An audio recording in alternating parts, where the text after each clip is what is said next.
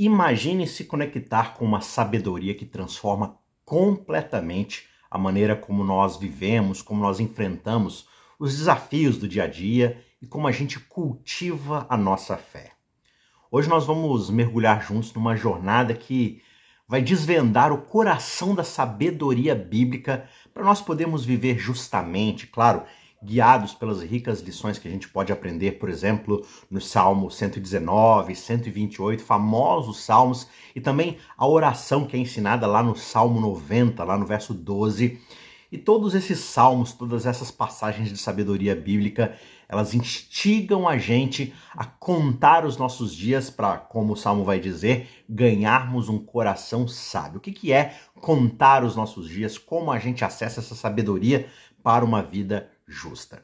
No episódio de hoje, a gente vai revelar como a lei de Deus não é meramente um conjunto de regras, uma lista de deveres, mas ela é a chave para uma relação íntima e abençoada com o nosso Criador. A gente vai descobrir juntos que ao acolhermos os ensinamentos e as correções divinas, a nossa fé se purifica e a nossa confiança em Deus se fortalece. Essa é a verdadeira sabedoria para viver justamente. Uma sabedoria que vai se adquirindo nessa dinâmica relacional de uma vida com Deus, onde a gente enfrenta tentações e desafios sempre ao lado do Senhor. Mas como é que nós podemos, na prática, aplicar essa sabedoria ao nosso dia a dia? Como a fé e a confiança em Deus podem nos guiar através das tempestades da nossa vida? Acompanhe a gente nesse vídeo enquanto a gente vai explorar essas questões profundas, iluminando o caminho para uma vida repleta de propósito, de fé e, acima de tudo, de sabedoria divina. Prepare-se para ser inspirado e transformado. E, claro, não se esqueça de curtir, compartilhar e se inscrever em nosso canal para mais descobertas espirituais que vão iluminar o seu caminho e trazer percepção para o seu senso crítico, bíblico e espiritual. Vamos juntos embarcar nessa jornada de crescimento e descoberta.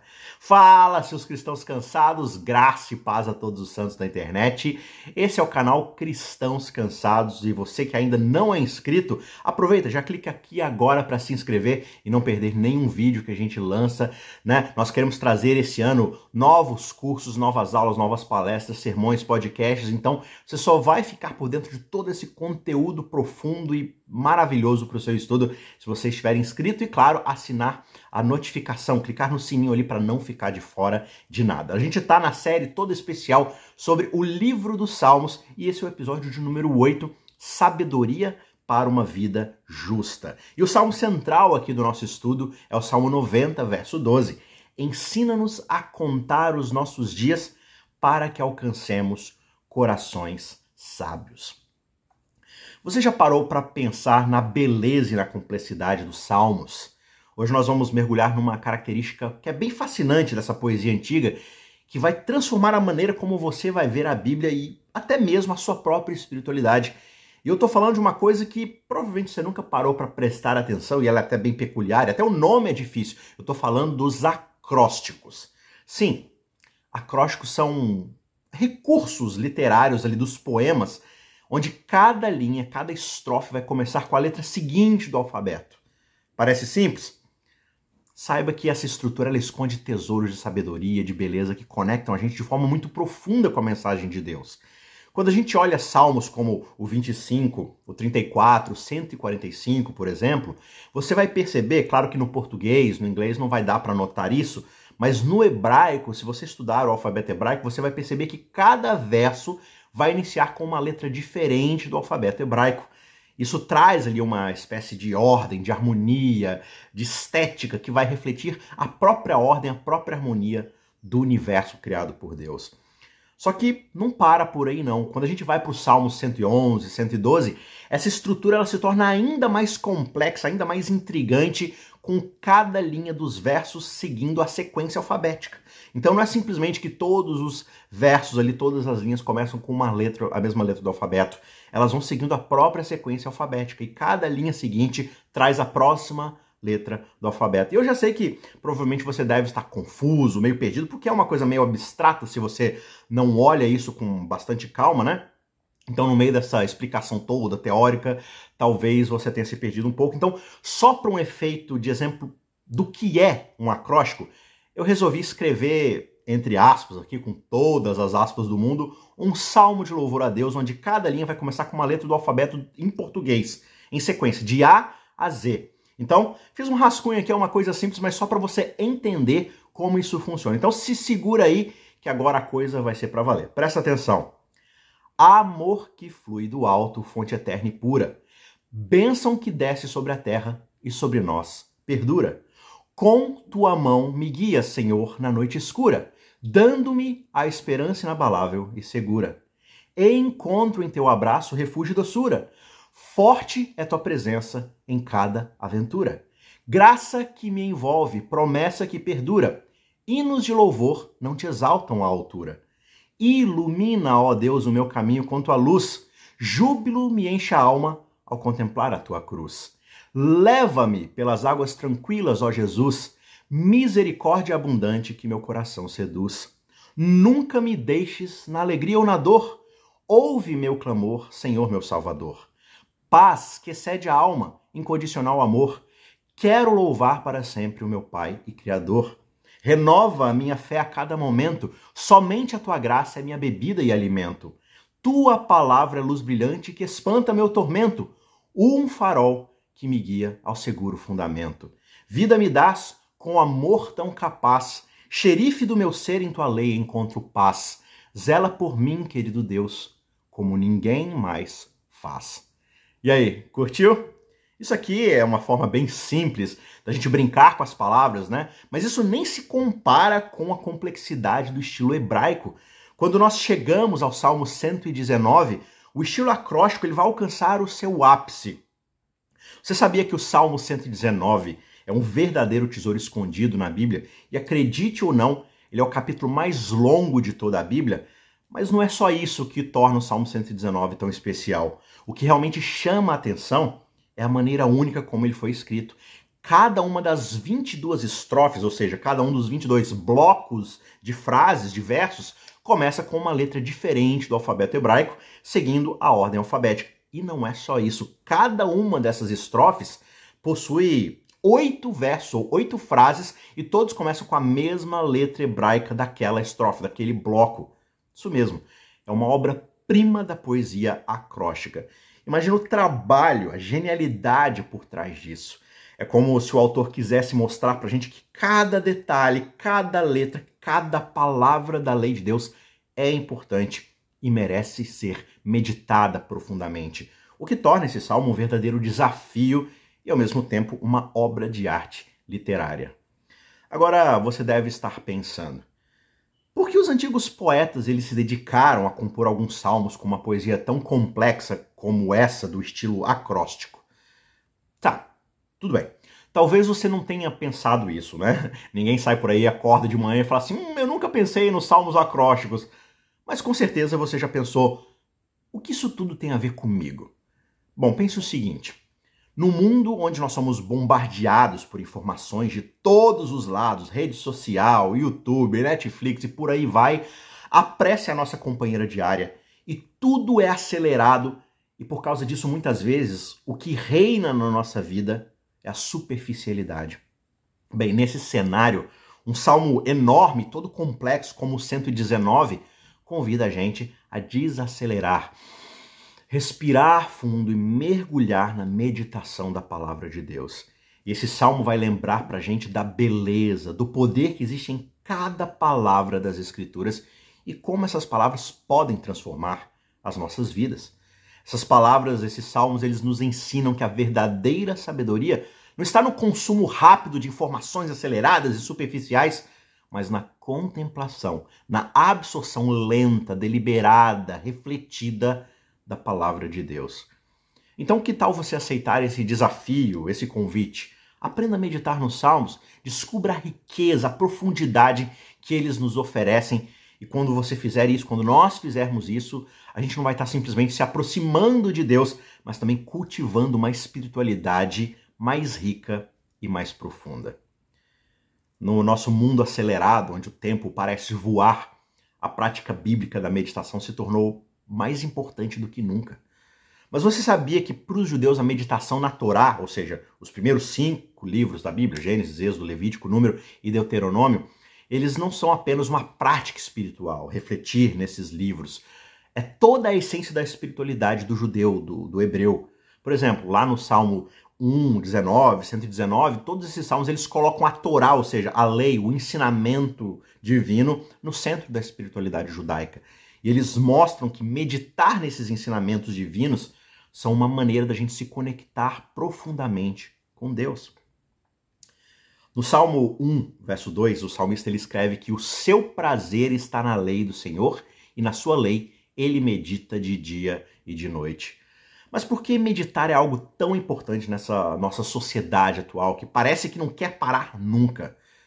O grande benefício da meditação é que nos ajuda a desacelerar. Então, num mundo onde tudo é para ontem, tudo é para o agora, parar, meditar, respirar, dar para a gente uma chance de refletir, de realmente tentar absorver o que a gente está lendo ou pensando, isso nos afasta de só enxergar a Bíblia como algo que quer trazer simplesmente mensagens de uh, autoajuda, só aquilo que faz bem para o nosso ego, aplicações, né? Ou seja, extrair da Bíblia lições subjetivas, de um certo misticismo, sabe? Só aquelas coisas que fazem bem para gente não no sentido eterno, no sentido de construir o caráter, mas simplesmente fazer a gente se sentir bem, ou seja, só tratar a Bíblia como uma espécie de amuleto mágico que está lá para quando a gente precisar dela, mas que não traz um certo engajamento, uma certa responsabilidade, uma resposta a esse livro divino. Todas essas são práticas que vão desincentivar a gente e desviar a gente do caminho certo quando nós lemos a Bíblia de forma superficial e apressada. Por isso, a importância da meditação. Além disso, essa prática de meditar na lei de Deus ensina pra gente sobre as normas aceitas da nossa vida, ou seja, os contextos éticos da nossa fé e o caráter público da verdadeira religião. O que, que eu estou querendo dizer com todas essas palavras chiques, né?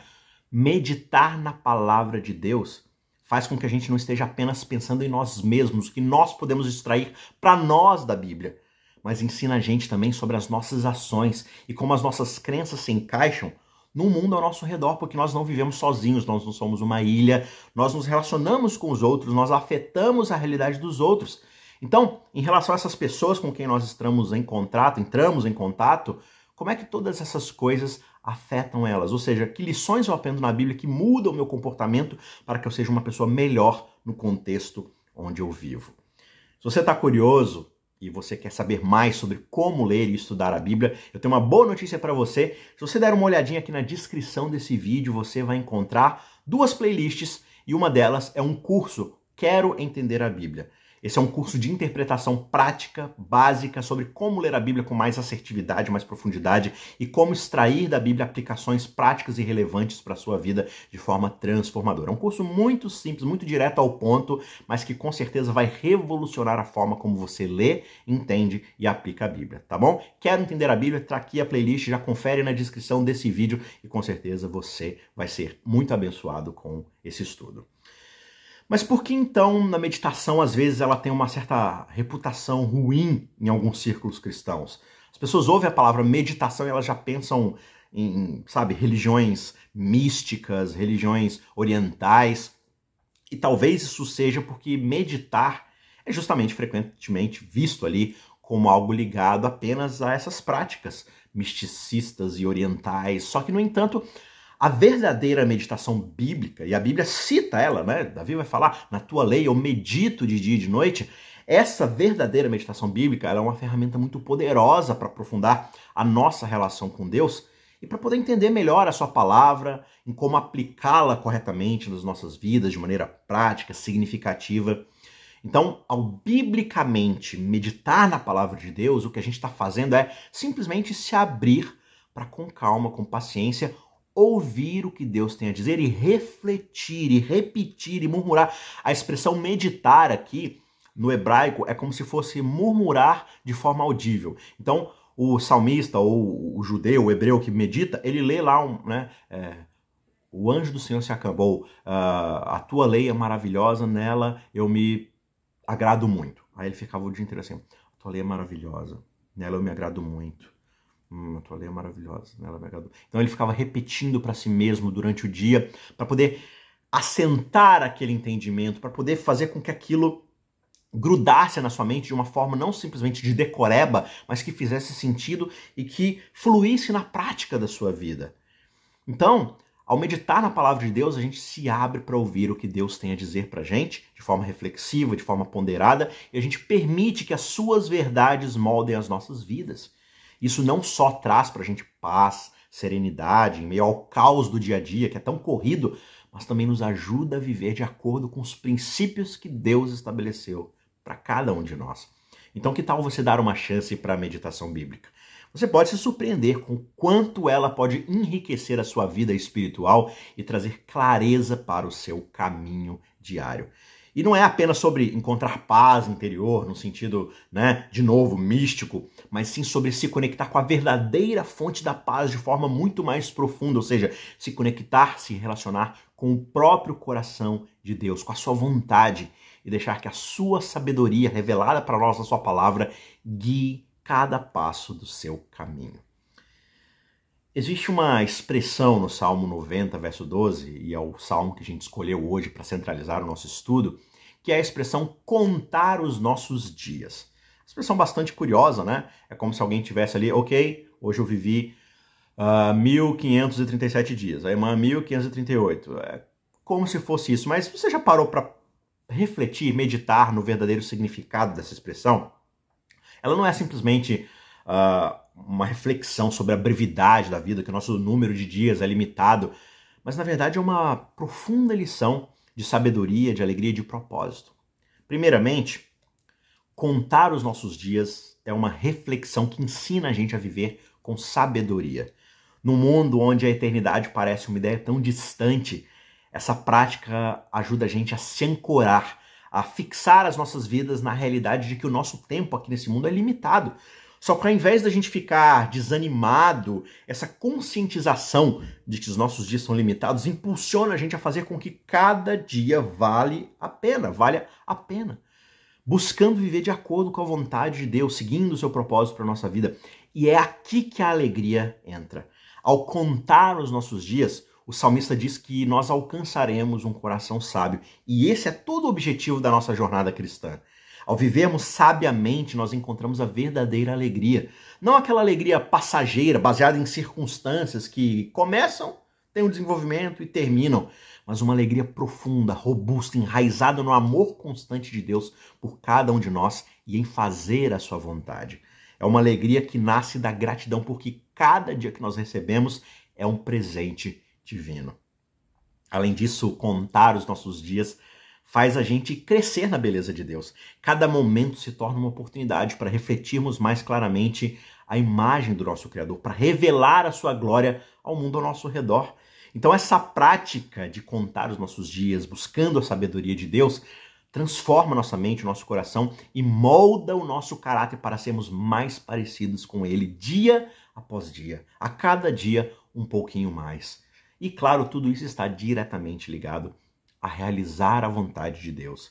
Quando nós contamos os nossos dias, nós somos lembrados de que o nosso propósito maior é viver de uma maneira que honre a Deus, que revele a sua glória e que nos faça crescer na sua beleza.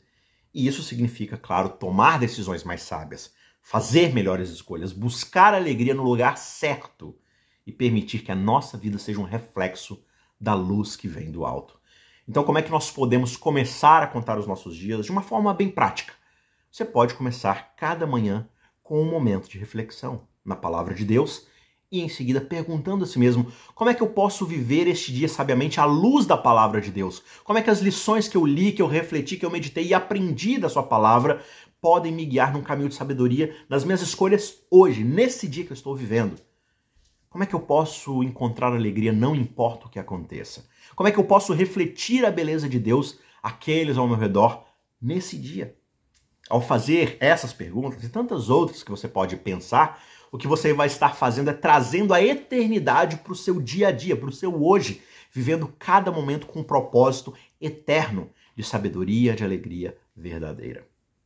Agora, vamos falar sobre algo que toca a todos nós de uma maneira muito profunda, que é a tentação e a sua natureza progressiva e astuta. Isso é descrito lá no Salmo 1, verso 1 e também no Salmo 141, verso 4. Ah, mas como é que tudo isso está entrelaçado com a nossa vida, nossa fé, nosso dia a dia? E esse é o ponto aqui. Primeiro, vamos dar uma olhadinha aqui no Salmo 141, verso 4, porque esse salmo mostra para a gente um retrato vívido da tentação.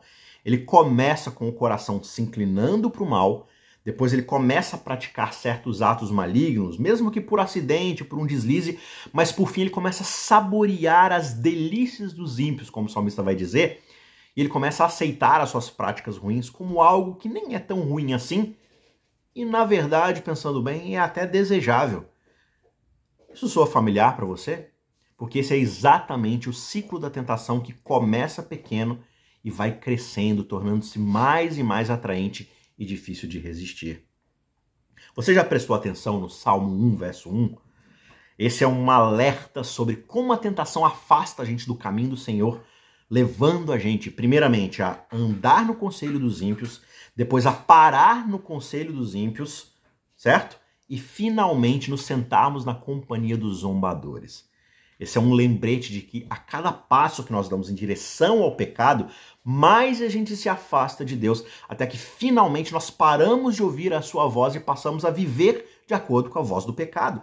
Até que finalmente a gente se assenta, ou seja, a gente se estabelece e se sente confortável, passando a amar a companhia daqueles que desprezam a vontade de Deus. Agora, como é que nós lidamos com essa natureza progressiva e sedutora do mal?